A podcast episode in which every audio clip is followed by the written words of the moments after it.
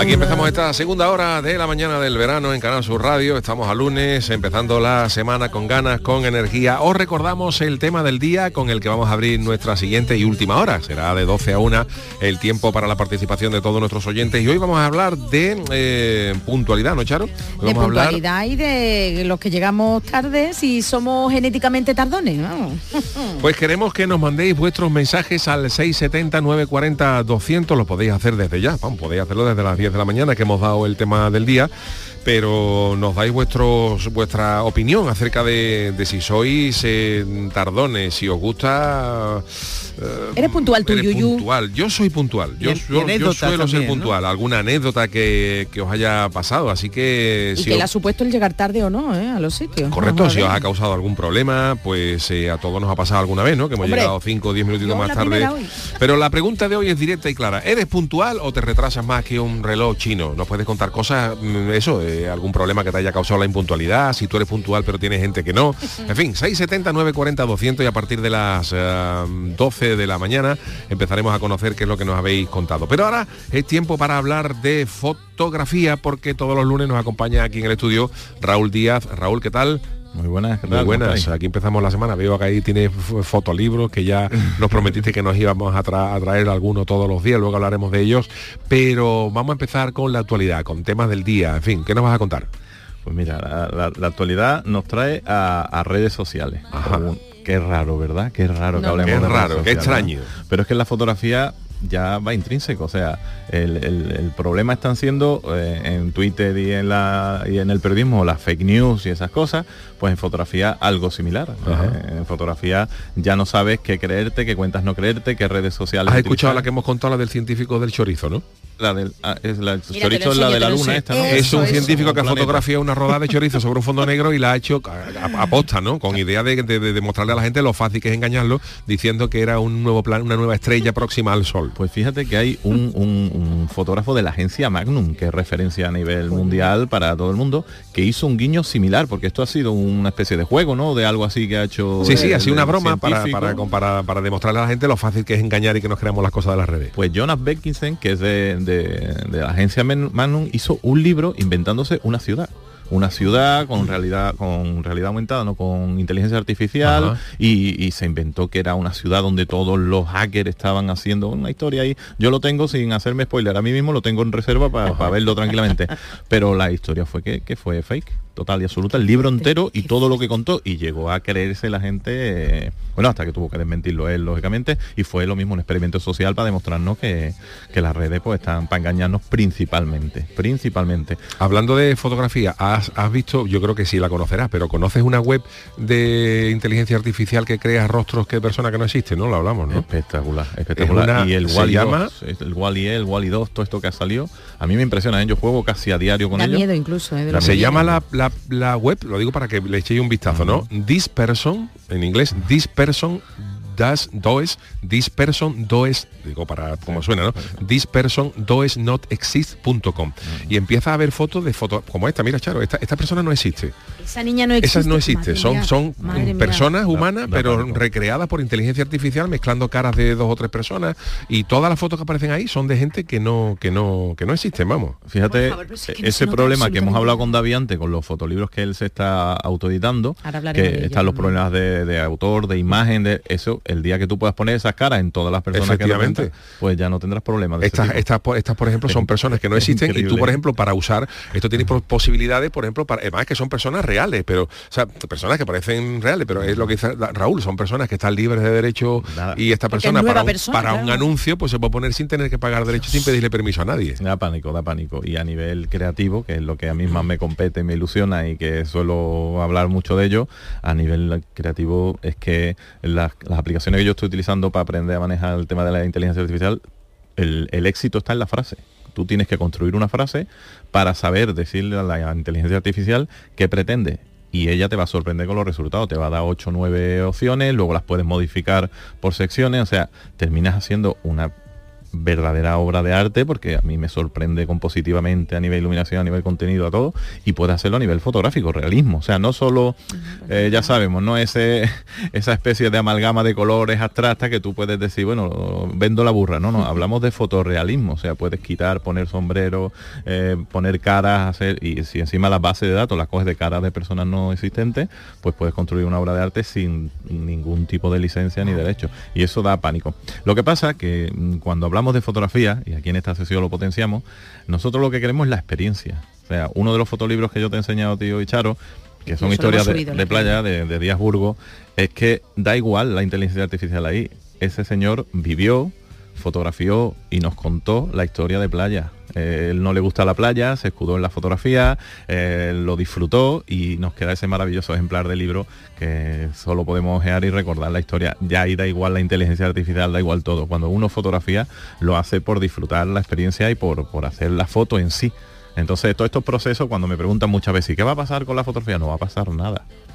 O sea, lo más importante que es que yo coja mi cámara, me vaya a la calle, me dé un paseo, observe, disfrute y fotografíe y luego tenga ese recuerdo único e irrepetible, eso no lo sustituye nadie, ni nada. Qué bien. Así que vamos a actualidad, creo que íbamos vamos a actualidad. actualidad. vamos, vamos a ella. es que nos estamos poniendo, pero es que la fotografía es maravillosa. Es que cuando te pones a hablar tantas cosas de las que hablar que se, el, nos va. El tema de las redes sociales es que el fotógrafo está pasándolo realmente mal con ello, porque eh, una cosa es que tú te quieras exponer eh, artísticamente, te quieras posicionar, existen mil millones de redes sociales. Tú y yo creo que cuando nos conocimos usábamos Flickr. Sí, señor. No ha muerto. O sea, Flickr vuelve a salir. ¿Por qué? Porque las galerías, porque la comunidad, porque las redes sociales no se utilizan solo por los me gusta y sobre todo en fotografía. De hecho, ya los fotógrafos no estamos siguiendo a gente para que nos sigan, no estamos esperando likes, no, nos subimos la fotografía y buscamos cuentas, que es uno de los tips que yo traigo para hoy, seguir cuentas potentes, os voy a recomendar un par de ellas, para que aprendas a ver fotografías buenas y te relaciones con gente que hace fotografías buenas. Y ese es el éxito de todavía las redes sociales. Por suerte aquí no está entrando la contaminación del volumen, que es lo que, bueno, va en Twitter, tengo 3 millones de seguidores, tengo 5 millones de seguidores. Eso en redes sociales de fotografía no está pasando por suerte. Solo te interesa ver buenas fotos y compartirlo con buena gente que tenga fotos. Y hay un fotógrafo que te va a encantar, que se llama Charlie López. Charlie López, búscalo. y vais a quedaros alucinados. En, Instagram es un asturiano, ¿eh? Un asturiano, charlielopez.com es su página web y Charlie López PH, acordaros de foto, PH, es su Instagram. Vais a alucinar. Y a ti que te gusta la Fórmula 1, el deporte, que me enseñabas tú las fotos tuyas hechas con carrete, que está Charlie López con Y. Charlie. Charlie con Y López. López. Instagram. Ese señor, ese animal fotográfico asturiano, está haciendo una Fórmula 1 y un motociclismo que es increíble.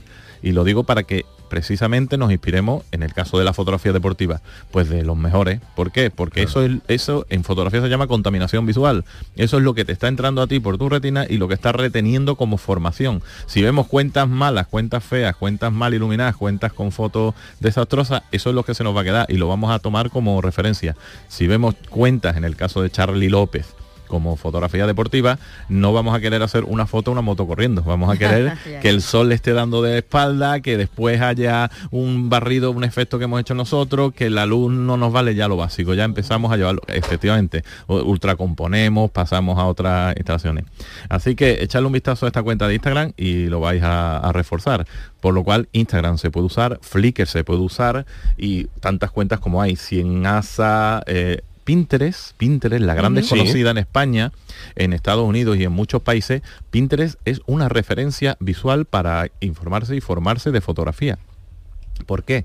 Porque hay gente tomándose una verdadera molestia en subir contenido de grandes autores, de grandes maestros y maestras de la fotografía y recopilando grandes colecciones de fotografía en carpetas que podemos ver y disfrutar. Y aquí nos, no estamos siguiendo Pinterest y, como base no la olvidemos. Es verdad que como comunidad, si lo que pretendemos es relacionarnos, pues nos cuesta un poquito más en Pinterest, pero bueno, para eso tenemos Flickr, Instagram, 500 pics, en fin, redes sociales hay muchas, pero en fotografía todavía hay más. Madre mía. y lo que pasa... hay haters, ¿no? No hay... sí, bueno, hay haters. Hay, de todo, Hay de todo. hay gente que comenta la foto pues con mucho desagrado, pero... repelente, pero, pero eso es uno, bueno, uno entre un millón. Entonces, en fotografía sí podemos disfrutar de las redes sociales, pero tenemos que ser muy selectivos con las cuentas. Si en vez de hablar, por ejemplo, de fotografía deportiva, hablamos de fotografía empresarial como negocio, hay un granaíno que, vive en Iowa, ¿vale? Que se llama José García, su cuenta es José García Photography, o sea, ahí, ahí lo tiene un, un poquito más complejo, le podéis echar un vistazo. Yo de todas maneras mm, me voy a acostumbrar por suerte este corte se queda hecho que los técnicos lo hacen espectacular y se queda el corte hecho y lo pongo luego en, el raúl10.es y lo acompaño de estos enlaces y fotos por si algún oyente no le da tiempo. Pues este señor José García fotografía eh, como negocio, que ahora por desgracia eh, en el canal de Twitch muchas veces vienen los compañeros que no, no se vende nada, que cuesta vender, que la gente no está pagando. Pues este señor, no sé si será la geolocalización, que en Iowa se venden sesiones por lo que aquí nos echamos la mano a la cabeza, mil euros, 600 euros, sesiones de familia, o sea, una familia repite sesiones a lo largo de su vida. Y este fotógrafo ha sabido captar la esencia como retratista de negocio, comercial, no tiene nada que ver con la foto más artística, pero ha demostrado que con un tipo de fotografía en unas zonas determinadas geográficas se puede hacer negocio. Así que echarle vistazo para que veáis que la fotografía sigue teniendo ramas y sigue teniendo posibilidades. Eh, bueno, hemos hablado también de la formación, los consejos, de, ver cosas en internet, sobre todo de aprender a gente que hace fotos, de, aprender con gente que hace fotos, es decir, observar a los fotógrafos para ver qué tipo de fotografía eh, hacen para mejorar las nuestras propias. Fotolibros, has hablado de, las historias de playa, que es un libro eh, de un señor al que no le gustaba nada la playa, pero que ya que tenía que ir, pues se llevaba su cámara y aprovechaba para, para ejercer su otra profesión o hobby que no es la fotografía. Esa maravillosa historia está detrás de este maravilloso libro. Yo tuve la suerte de que, mm, bueno, lo hubiera comprado igual, ¿no? Pero tuve la suerte de que moderó una mesa en la que él era ponente y tras terminar de escuchar la historia me vio tan emocionado que me lo regaló, me lo dedicó, pero es que no es para menos. Imagínate una persona que encuentra una situación que no es la más favorable, un señor de interior, playa, el sol, además yo me lo imagino y me siento identificado porque igual que yo, blanco como vamos, como un folio a cuatro y que el sol te da y tú lo pasas mal en la playa. Y una vez más la fotografía pues te sirve de escudo. Coges tu cámara y cada vez que tienes que ir a la playa con tus nietas, nietos, familia, pues te dedicas a dar tus paseos y a fotografiar. Y todo eso queda en un maravilloso libro inolvidable que se llama Historias de Playa, de Díaz Burgo, que yo aconsejo porque además eh, es un libro que se deja ver por cualquier público, porque al final te está contando una historia, no tienes que tener... historias, muchas. bueno, Raúl, en ese libro aparecen muchas personas anónimas que están en la playa y hablábamos antes de la de si tú publicas ese, ese libro, si alguien te puede denunciar, ¿no? Porque tú en el fondo estás publicando fotografías de personas que no han dado su permiso. ¿Eso cómo funciona? Eso es tan delicado como siempre. Por suerte, cuando tú publicas un libro y tiene un argumentario y tiene una motivación y tiene una clara intención cultural y de transmisión de historia y de ahí te cime y te, te, ampara la, ley en este, en este caso. como se trata de arte, ¿no? Claro, pero hay que tener cuidado porque la línea es muy, es muy delgada y de hecho estas fotos son de unos años determinados, ahora habría que ver fotografías de niños, publicarlas y tal. Hmm. Pero bueno, ahí está también esa delgada línea en la que estamos pasando en educación y en, comportamiento que cada vez nos está afectando más porque ya no sabe uno qué fotografiar. Yo tengo un proyecto que publiqué y expuse hace tres o cuatro años y que sigo trabajando en él que se llama Pausa y son gente de espalda gente de espalda detenida ante el mundo, ante el vértigo, ante el ritmo y, lo hice, lo empecé haciendo como excusa para no sacar caras porque ya estaba también cansado de esta, para los que hacemos fotografía en la calle, estamos también cansados de que se nos trate como si fuéramos delincuentes. Y estamos fotografiando, estamos contando la historia, no suele ser el protagonista el personaje, eh, todo eso va contextualizado, iluminado, con una composición muy elaborada, entonces cuando te tratan como un, como alguien que va a disparar y lo que vas a fotografiar, pues te ofende, entonces empecé con esa excusa como la espalda, porque tenía que, y al final, bueno, he desarrollado un proyecto que me tiene encantado, que, es esa persona en pausa delante de, lo que está aconteciendo. Pero ya cuesta trabajo, cuesta trabajo omitir niños, omitir situaciones, omitir retratos determinados. hemos vuelto ya demasiado, demasiada censura, ya demasiado todo políticamente correcto, que lo, que lo entiendo y se sufre y se ha pasado y se pasará mucho pero también hay que contextualizar, hay que estudiar en esta época del Big Data cómo no somos capaces de, discriminar lo creativo, lo artístico, lo documental, lo histórico, de lo banal o de lo ofensivo, de lo tendríamos que saber hacerlo. Bueno, oye, hablando de, gente que te gusta y tal, eh, os recomiendo como fotógrafo deportivo, que me has hablado de Charlie López, os, recomiendo que a mí sabéis que me gusta mucho el tema de las motos, lo he descubierto por, por cuentas de Instagram, yo sigo todo lo que es cuentas de motos GP y tal, y hay un señor que se llama Jesús Robledo, no sé si tú lo conoces, que es un, crack y es paisano, ¿no? Es de, por aquí abajo y tiene unas fotografías verdaderamente impresionantes del Mundial de MotoGP. ¿eh? Es que hay gente... Jesurrobledo.com es su web. Para... Pues, echarle un vistazo también os va a sorprender. Hay gente que, que está subiendo el nivel porque no tenemos más remedio que hacerlo. La exigencia y educación visual del consumidor